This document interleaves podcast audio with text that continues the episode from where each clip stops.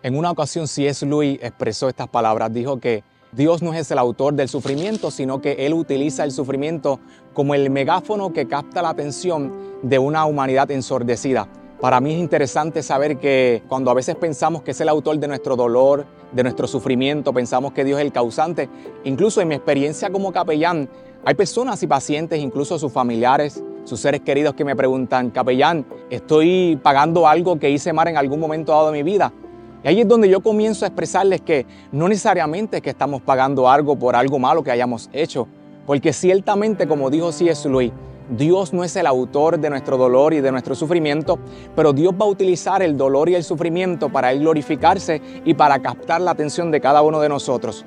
¿Cómo capta la atención Dios de nuestra vida los procesos más duros? Sencillamente porque cuando nosotros estamos pasando por un momento de dolor, por un momento de tristeza, ¿qué es lo primero que nosotros hacemos?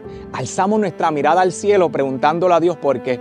Alzamos nuestra mirada al cielo, quizás muchas veces reprochándole al Señor del por qué estamos viviendo y por qué ha pasado lo que ha ocurrido en nuestras vidas.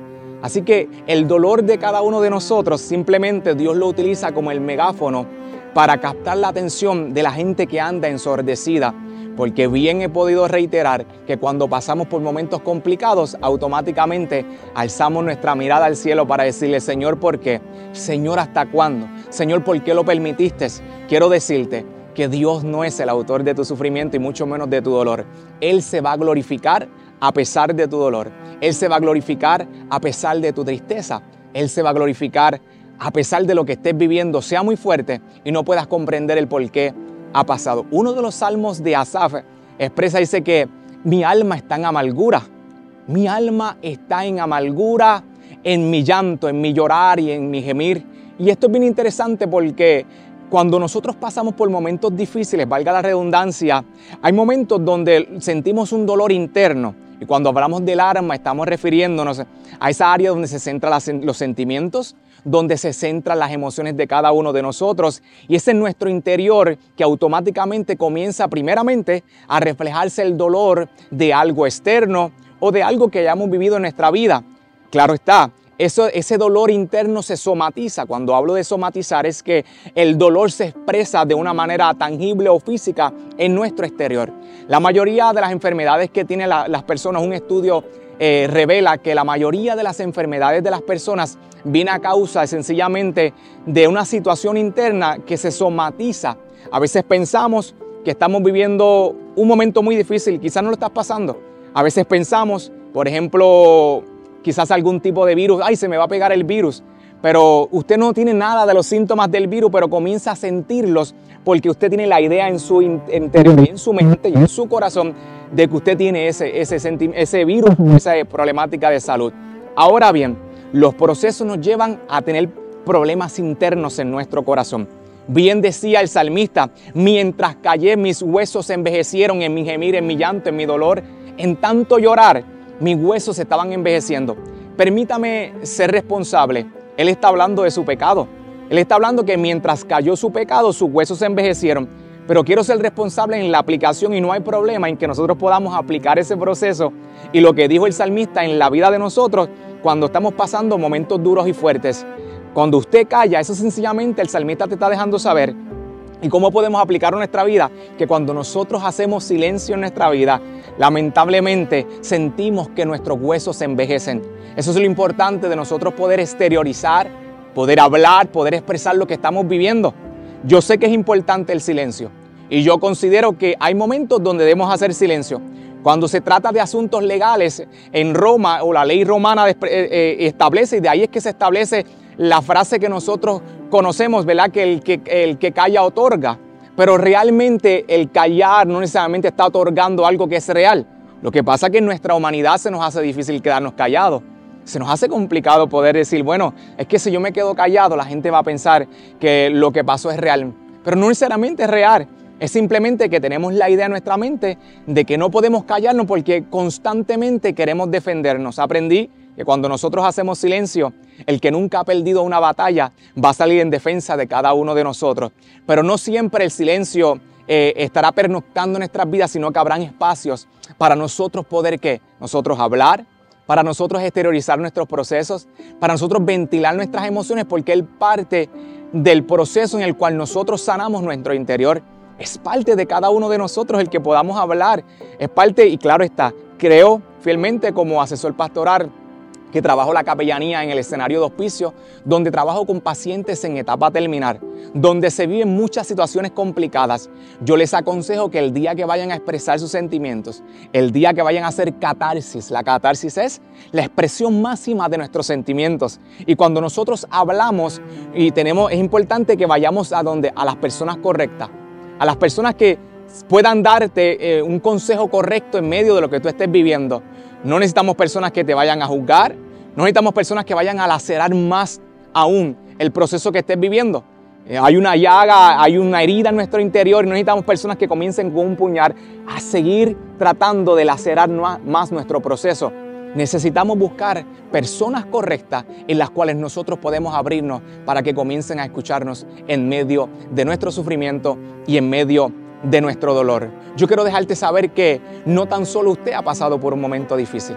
Quiero dejarle saber que cuando vamos a la Sagrada Escritura, no tan solo los hombres de Dios vivieron momentos difíciles, deseos de morir, deseos de quitarse la vida, pasar por sufrimientos, por dolores amargos. Tengo que dejarle saber que Jesús también fue un ejemplo, no tan solo un ejemplo del hombre aquel que caminó en un mundo corrompido, aquel hombre que no conoció pecado, pero fue un hombre que fue tentado en todo fue probado en sufrimiento, ¿sabes? En sufrimiento constantemente. El cántico, eh, obviamente el cántico o el himno del, del siervo sufriente en, el, en, Isaías 53 nos deja saber que obviamente él pasó y fue probado en ese sufrimiento constante. O sea, cuando tú eres probado, te están dejando saber que constantemente estás pasando por procesos de qué? Por procesos de dolores, por procesos de dolores.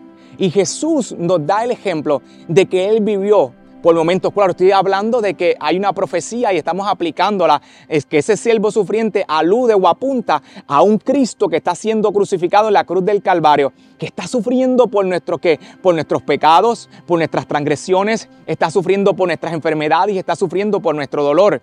Sabiendo que Jesús sufrió conscientemente, Jesús sufrió conscientemente, eso es para mí, es maravilloso. Y hago un paréntesis en esto que estoy compartiéndoles del sufrimiento, del dolor, de la catarsis, de expresarnos, de hablar, de buscar las personas correctas. Es que en un momento dado a los, reyes, eh, ellos no podían como que decir, no puedes embriagarte, tienes que estar consciente de lo que tienes que hacer.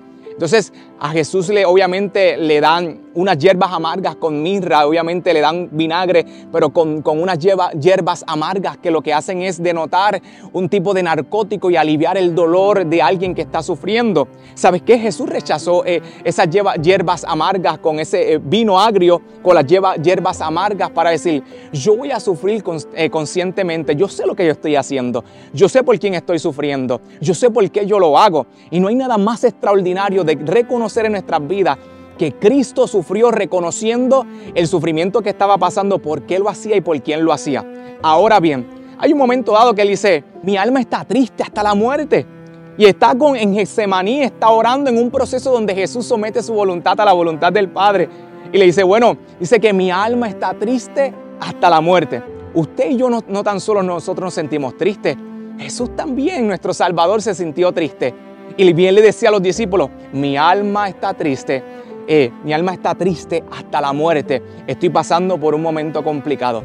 Estoy reconociendo en mi humanidad que hay dolor, que hay tristeza. Y son sentimientos que emanan de la vida o de alguien que vive un cuerpo ¿verdad? de carne, que siente y que padece. Pero Jesús te está diciendo, yo también he sufrido. Yo también me he sentido triste. Lamentablemente tomamos decisiones incorrectas y hay personas que hoy día se quitan la vida porque sienten que es la manera más fácil. Yo no me atrevo a juzgar el proceso de aquellos que toman esa decisión. ¿Que es la correcta? No es la correcta. Pero sencillamente cada quien vive su proceso. Pero quiero dejarte saber, Jesús también sufrió y entregó su vida por amor a cada uno de nosotros. Entonces cuando yo pienso esto, cuando voy a Mateo capítulo 14, ante la muerte de Juan el Bautista, el amigo de Jesús, y el primo hermano, por decirlo así, de Jesús, dice, él, se encontró y se, se retira a un lugar desértico. Y cuando Jesús se retira a un lugar desértico, dice, es un tiempo donde vemos que Jesús se detuvo para descansar, pero no tan solo para descansar, para sobrellevar su proceso de duelo. Porque no tan solo nosotros pasamos por el duelo. ¿Qué es el duelo? El duelo es un tiempo donde nosotros es un dolor por causa de una pérdida que es significativa No todo lo que nosotros perdemos es significativo. Sin embargo, lo que Jesús está perdiendo es alguien cercano, alguien a quien él amaba. Por ende, se convierte en una que en un dolor significativo que lo lleva que al proceso de, de duelo. Y cuando Jesús está allí, está descansando pero atravesando el duelo. Algo interesante, tú que me estás viendo en esta hora. Hay algo interesante, valga la redundancia, es que la multitud lo seguía. ¿Y sabes lo que hizo Jesús? En medio del dolor, en medio del duelo, y en medio de un tiempo necesario de descanso que nos enseña a nosotros que es importante descansar. Jesús a lo que hizo, se compadeció de la multitud y fue tras ellos y los alimentó.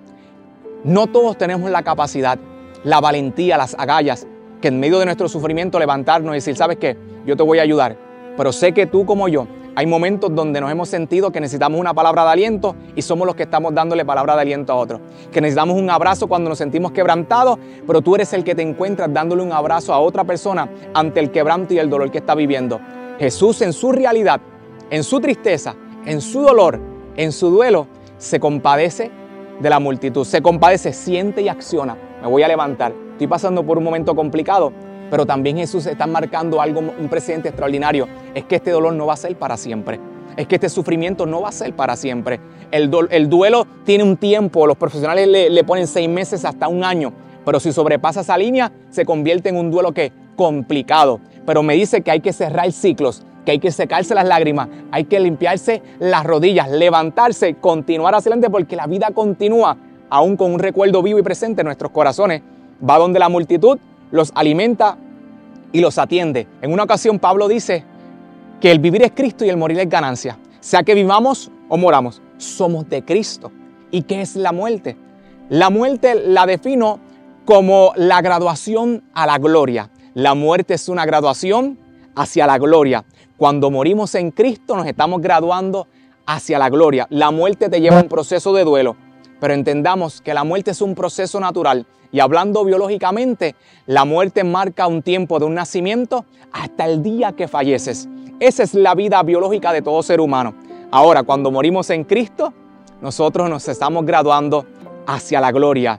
Vamos a sufrir, vamos a padecer situaciones complicadas, pero también va a estar el consolador, el Espíritu Santo, que es aquel donde se glorifica aún mayor en los momentos de que, donde necesitamos consuelo, donde necesitamos ser fortalecidos, allí en el dolor, allí en las circunstancias. Recuerde que el Espíritu Santo está para consolarte, que Jesús fue nuestro ejemplo de aquel que también padeció dolor, que sufrió y que fue probado en quebranto, pero nosotros también, aún reconociendo que también los procesos de muerte nos llevan al duelo y que pasaremos por momentos difíciles, el Espíritu Santo está para consolarnos.